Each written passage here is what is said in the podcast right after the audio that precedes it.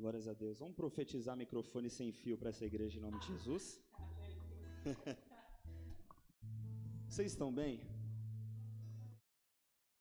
É motivo de muita alegria, queridos. Hoje eu posso dizer que se cumpre mais umas promessas na vida do pastor Rodrigo, porque há exatamente quase um ano atrás era para eu estar aqui, né, pastor William? Nós estávamos conversando sobre isso. Mas Deus, ele é tão maravilhoso que ele tem o tempo certo para todas as coisas. E o mais engraçado e interessante é que aquele dia eu ia vir como visitante, pastor. E hoje eu venho como família. Aleluias. Portanto, você que está feliz com Jesus, pega a tua Bíblia aí. Abra comigo no Evangelho de Cristo, escrito por Mateus, capítulo de número 16, verso de número 13. Você que está nos acompanhando aí na live, uma boa noite. Nós já adoramos ao Senhor e agora é momento de nós ouvirmos a voz dele em nome de Jesus.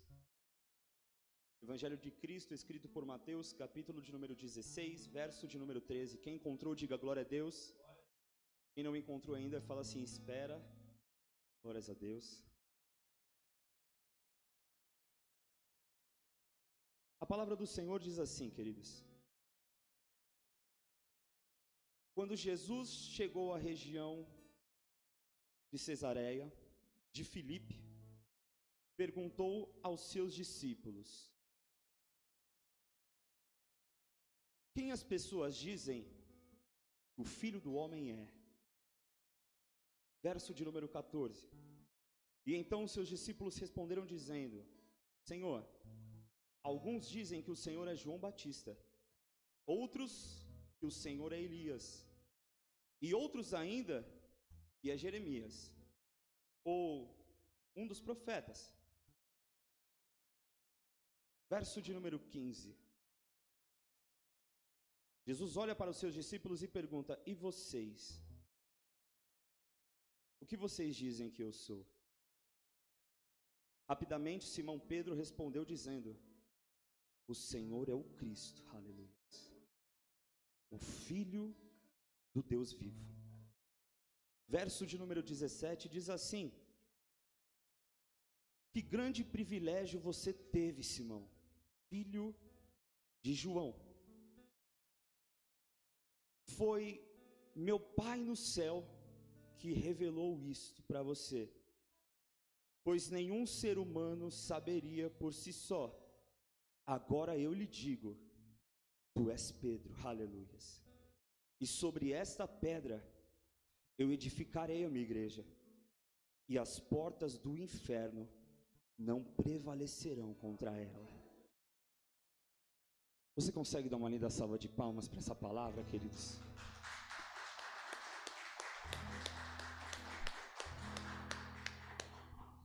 Olhe para a pessoa que está do outro lado e fala assim: hoje é a noite. Fala mais alto, querido. Nós estamos em família aqui. Glórias a Deus. Deus abençoe, Cláudia.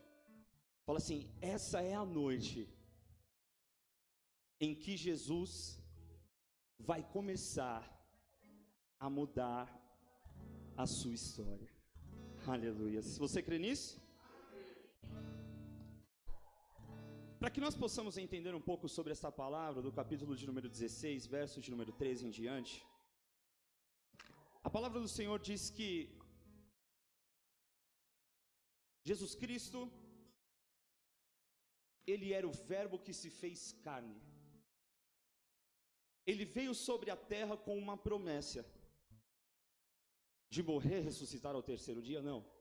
A promessa de Jesus era entregar a salvação a todo aquele que nele crê. E quando eu digo que Jesus ele veio para salvar a todos, eu estou falando aqui de mim, de você. Eu estou falando do mendigo que mora na rua.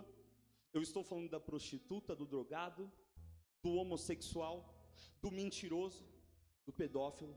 Jesus ele veio para todos. Só que Jesus, ele é educado. E a palavra do Senhor diz que enquanto João Batista ele batizava, de repente aparece um homem. Esse homem entra sobre as águas E aí João diz: Esse é aquele que eu venho anunciando, que eu não sou digno de nem desatar a sua sandália.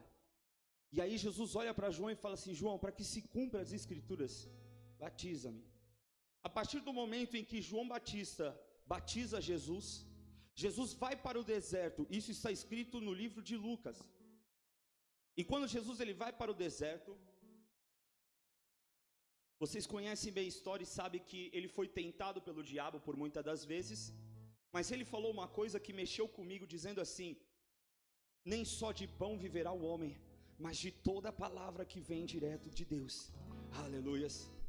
Então Jesus ele sai do deserto e ali ele começa o seu ministério. E o ministério de Jesus era simples: amai a Deus acima de todas as coisas, amai ao seu próximo como a ti mesmo. Ele curava, ele libertava. As pessoas viam a Jesus e começavam a entender que aquele homem era diferente. Alguns viam ele como profeta, outros viam ele como Messias. E Jesus começava ali a trajetória de seu ministério ministério que durou durante três anos e meio. E aí Jesus realiza vários milagres, Milena, começando pelo milagre da transformação da água em vinho. Depois ele vai até a cidade de Gadara. E quando ele chega na cidade de Gadara, ele liberta aquele rapaz. Depois que ele liberta aquele rapaz, ele vai até a casa da sogra de Pedro ela é curada. E a palavra do Senhor diz, pastor, que quando ela é curada, ao mesmo tempo ela se levanta e começa a servir o mestre. Os boatos começam a tomar conta da Galileia. As pessoas começam a levar pessoas doentes ao encontro de Jesus, e todas que Jesus tocava ou pronunciava eram curadas, Cláudio, eram saradas. Com isso, o boato foi grande. Enquanto Jesus foi orar, um certo homem por nome de Pedro desce até o mar da Galileia e você você sabe a história. Ele pesca, pesca, pesca a noite inteira, mas não pesca nada. De repente, na parte da manhã, vem Jesus descendo até a Galileia. Aleluia. Ele sobe dentro do barco. Ele começa a ministrar sobre as pessoas que estavam na praia. Mas acredito eu que Pedro não estava muito prestando atenção naquilo, por quê? Porque quem teve a noite frustrada não consegue muitas das vezes prestar atenção naquilo que Deus quer falar. Talvez você entrou aqui nessa noite, ou talvez você que esteja nos assistindo, você esteja passando por vários problemas, assim como Pedro esteve passando aquela madrugada. Mas Jesus, ele tem uma resposta para você nessa noite. Ele é aquele que provê, ele é aquele que cura, ele é aquele que liberta. Então, ouça o que Deus tem para falar, para que assim como a vida de Pedro foi transformada, a de vocês também possa ser. A palavra do Senhor diz que Jesus pede para Pedro levar o barco até um certo lugar ele lança suas redes e pesca. Só que aí Jesus fala assim para Pedro: Pedro, você acha que isso é mudança? Você não vai ser mais um pescador de peixes, você vai ser um pescador de homens. Assim Jesus faz isso com os seus discípulos, e Milena, os milagres continuam acontecendo.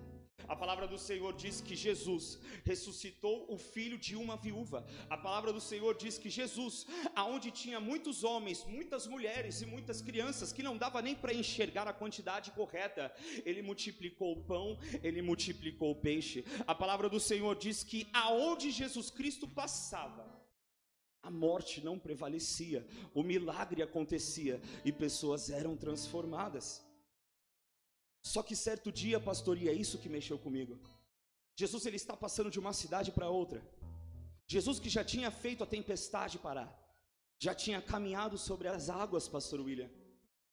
Ele está andando com os seus discípulos, acredito eu, como um dia comum, pastor Carlos, porque nesse versículo aqui, se você pegar o capítulo de número 16, vai falar que Jesus não multiplicou uma vez apenas os pães, mas ele multiplica pela segunda vez, aleluias. E eles estão andando, acredito eu, que alegres, Lavinsky. De repente, Jesus para, olha para trás e pergunta para os seus discípulos: O que que as pessoas falam que eu sou?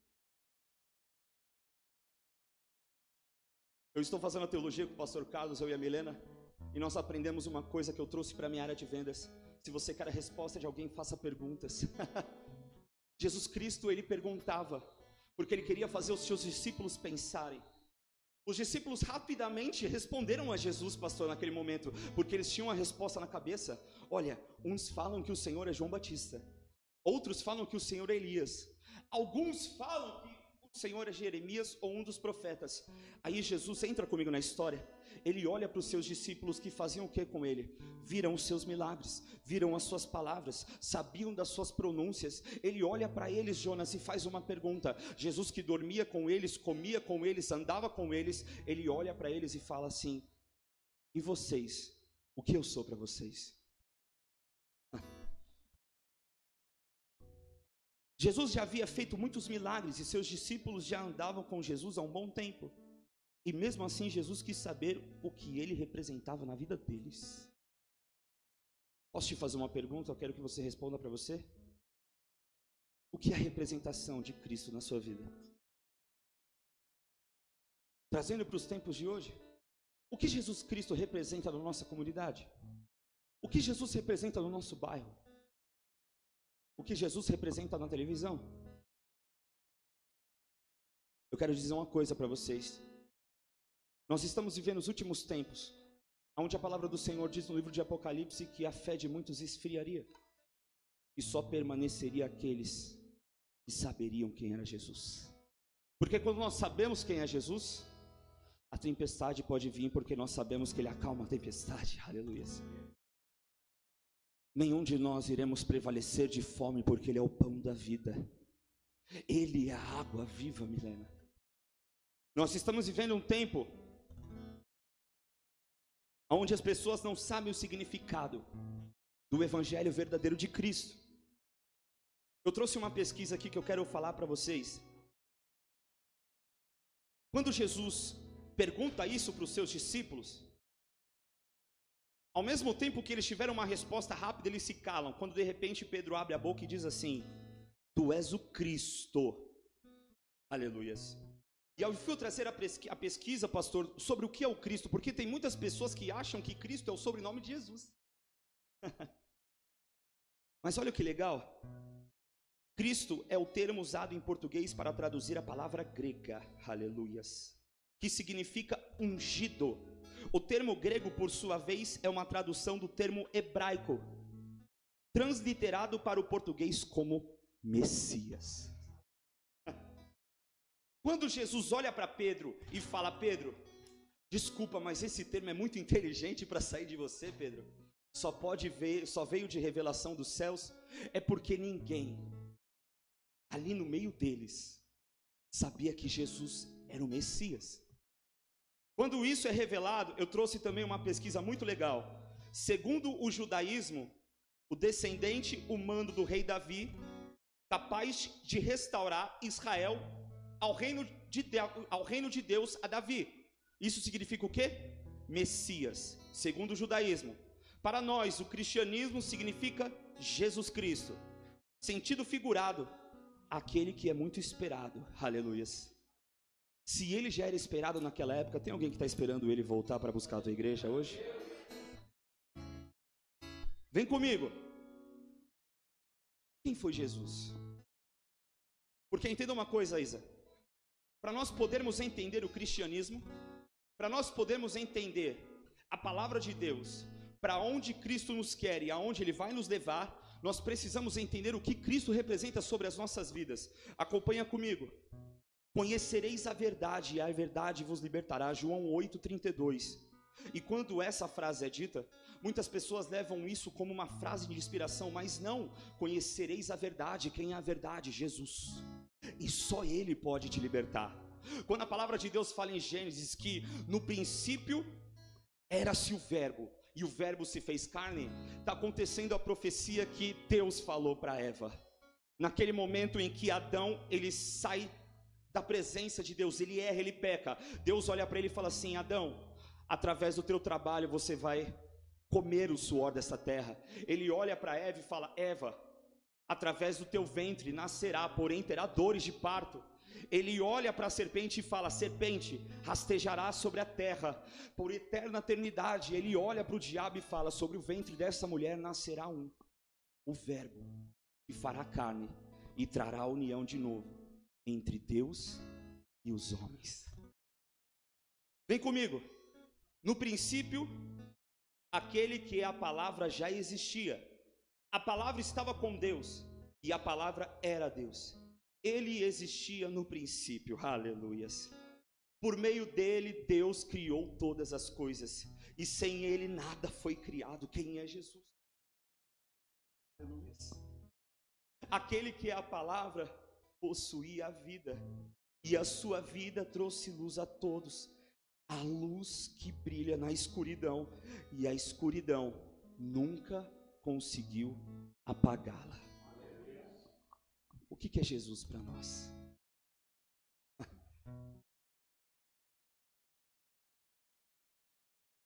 Hoje em dia as pessoas conhecem a Jesus pelas coisas que ele faz, mas na realidade nós deveremos conhecer a Ele e amar a Ele pelo que Ele é.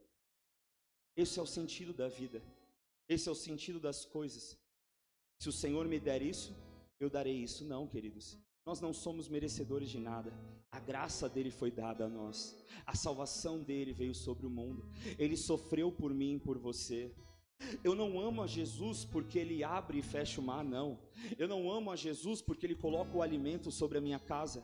Eu não amo a Jesus pelas coisas que ele faz para mim, mas eu amo a ele pelo que ele já fez por mim pelo que ele representa na minha vida, um amor incondicional, amar a ele quando vai tudo bem e amar a ele também quando não vai tudo bem.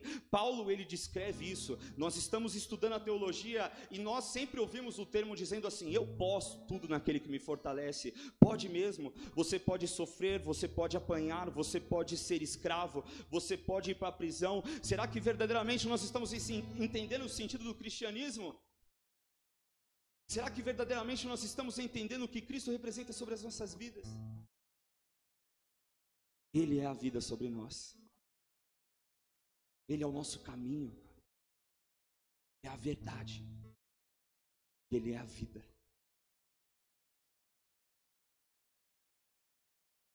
Eu fui buscar algumas definições de pessoas que foram transformadas depois que começaram a conhecer a Jesus e tiveram um encontro com Ele. Porque eu vou falar uma coisa para vocês, pode ser até forte que eu vou falar, mas não mudou nada, Jonas.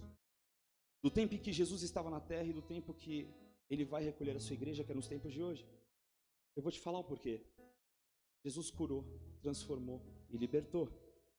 Mas os mesmos que seguiam a Ele, quando Ele foi pregar o sermão da montanha sobre santidade, começaram a se dispersar começaram a ir embora. Sabe por quê?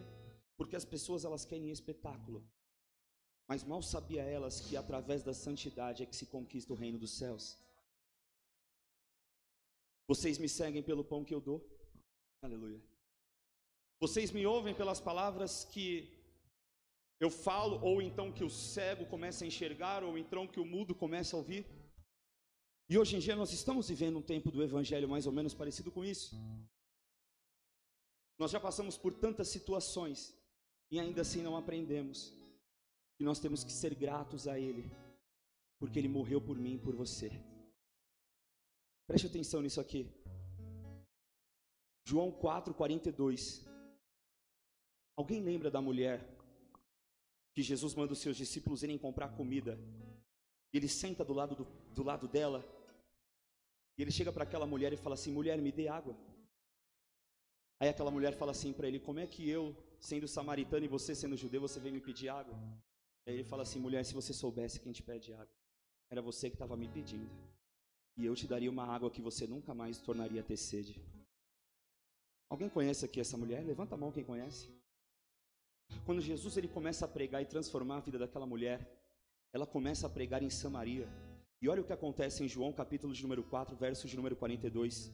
Então disseram à mulher: Agora cremos, não apenas por causa do que você nos contou, mas porque nós mesmos ouvimos. Agora sabemos que de fato Ele é o Salvador do mundo. Sabe o que eu quero dizer para você através disso? Que quando nós entendemos o propósito de Cristo, entendemos o que Ele representa nas nossas vidas, Cláudio, verdadeiramente é o que está escrito: não vivo mais eu, mas é Cristo que vive dentro de mim. E se Cristo vive dentro de nós, e hoje foi alegado para que fosse pregado uma palavra de evangelismo. A partir do momento em que nós entendemos que Cristo vive dentro de nós, as nossas atitudes são totalmente diferentes. O velho homem já morreu, nova criatura nós somos. Sabe por quê, queridos? Porque a palavra de Deus ela é bem clara em dizer: No mundo tereis aflições, mas eu venci o mundo e vocês também vencerão o mundo. Vocês são o sal dessa terra. Entenda isso nesse sentido. Quando nós entendemos o propósito de Cristo e o porquê ele veio por nós e porquê ele nos amou tanto, nós começamos a tomar as atitudes diferentes. Há vários meios de você evangelizar alguém, há vários meios de você trazer alguém para a igreja, mas o melhor meio é você ser espelho da imagem de Cristo. Aleluias. Como é que é ser a imagem de Cristo? Simples Ame aos seus amigos, mas também ame aos seus inimigos. Aquele que tem dois de vida. Aleluias. Ore por você, mas faça que nem Jó. Ore por seus amigos, ore pelos seus filhos, ore pelos seus vizinhos. Busque a Deus nós estamos querendo viver um evangelho novo nessa geração, não um evangelho de espalhar, não, Cláudio, até porque o propósito ele é um só. Nós somos a igreja de Cristo. Nós somos a palavra que Deus colocou dentro de nós, a representação viva. Nós não precisamos postar fotos no Facebook para demonstrar que somos crentes, não através de um bom dia, através de uma boa tarde, através de uma oração, através de uma palavra. Eu acho que foi o Jonas que conversou comigo. Rodrigo, eu vou falar uma coisa para você. Às vezes eu fico coçando no meu trabalho para pintar uma oportunidade para mim falar de Jesus, e quando pinta essa oportunidade eu falo mesmo. Sabe por quê, queridos? Porque quando nós falamos sobre futebol, quando nós falamos sobre aquilo, quando nós falamos sobre isso, nós estamos demonstrando aquilo que nós verdadeiramente não somos mais, mas quando nós falamos da palavra de Deus, é aquilo que nós vivemos o aqui e o agora. E queridos, eu vou falar uma coisa para você. Logo, logo Jesus vai vir buscar a sua igreja. A oportunidade que ele está te dando é agora. Ministre a palavra de Deus, seja usado por Deus. Ore pelas pessoas, ore por todos aqueles que passam em sua volta. Seja a transparência de Jesus. E quando alguém te perguntar, aonde que você congrega? Quem mudou a sua vida? Aí você vai falar aquele que me representa, que é Jesus, o pão da vida. Ele para nós é a esperança da glória, o condutor fiel. A pastora Rô pregou isso aqui, foi violento. Piloto no barco, o abrigo seguro. Ele é o pastor das ovelhas, ele é o caminho, a verdade e a vida. Ele é a esperança de paz, restauração e libertação. Ele é o nosso refúgio, a nossa fortaleza, socorro bem presente. Ele é o pão que nos alimenta e a água que nos faz ter sede. Ele é o Salvador, o princípio e a eternidade. Por que eternidade, pastor? Porque ainda que esteja morto, viverá Aleluia. Se coloque de pé.